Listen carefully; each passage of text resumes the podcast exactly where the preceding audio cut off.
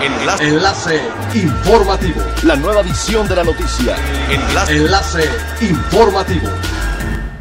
Hola, ¿qué tal? Muy buenas tardes. Les saluda Gladys Kolev. Este es el tercer resumen de las noticias más importantes que acontecen este jueves 20 de agosto del 2020 a través de Enlace Informativo de Frecuencia Elemental.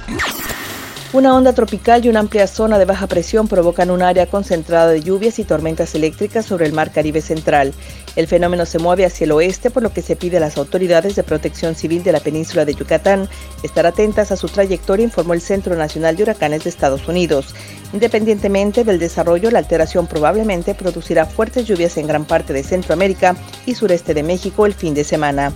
Asimismo, las imágenes de satélite indican que otro sistema de baja presión se ubica a 1.300 kilómetros al este de las islas de Barlovento. También se pronostica la formación de una depresión tropical. Al menos 15 de los 100 centros de hospedaje ubicados en la zona hotelera de Cancún no cuentan con un refugio anticiclónico en el centro de la ciudad, requisito clave si quieren reiniciar operaciones.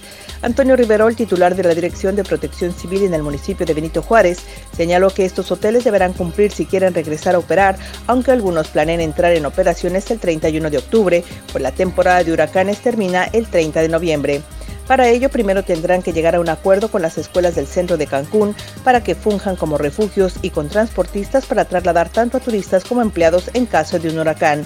Señaló que el tiempo para cumplir este trámite ante la dependencia municipal es de 4 a 10 días.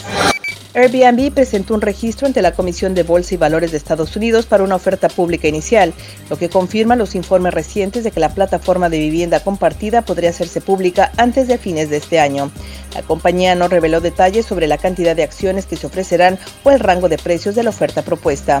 En un comunicado, Airbnb dijo que se espera que la oferta pública inicial se lleve a cabo después de que se complete su proceso de revisión sujeto al mercado y otras condiciones.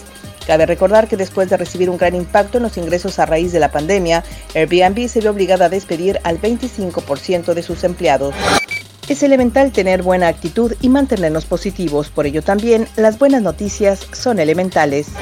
Científicos del Centro Regional de Investigación Acuícola Pesquera en Puerto Morelos de Lina Pesca consiguieron por segunda ocasión el desove de corales en un estanque controlado que simula las condiciones del mar, un precedente en el país para la reestructuración futura de arrecifes.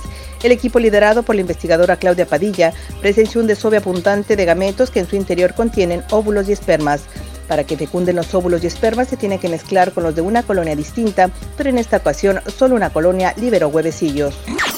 Siga pendiente de las noticias más relevantes en nuestra próxima cápsula informativa. No olvide seguir nuestras redes sociales, Facebook, Instagram y YouTube. Estamos como Frecuencia Elemental. En Twitter, arroba frecuencia-e y nuestra página web, www.frecuenciaelemental.com.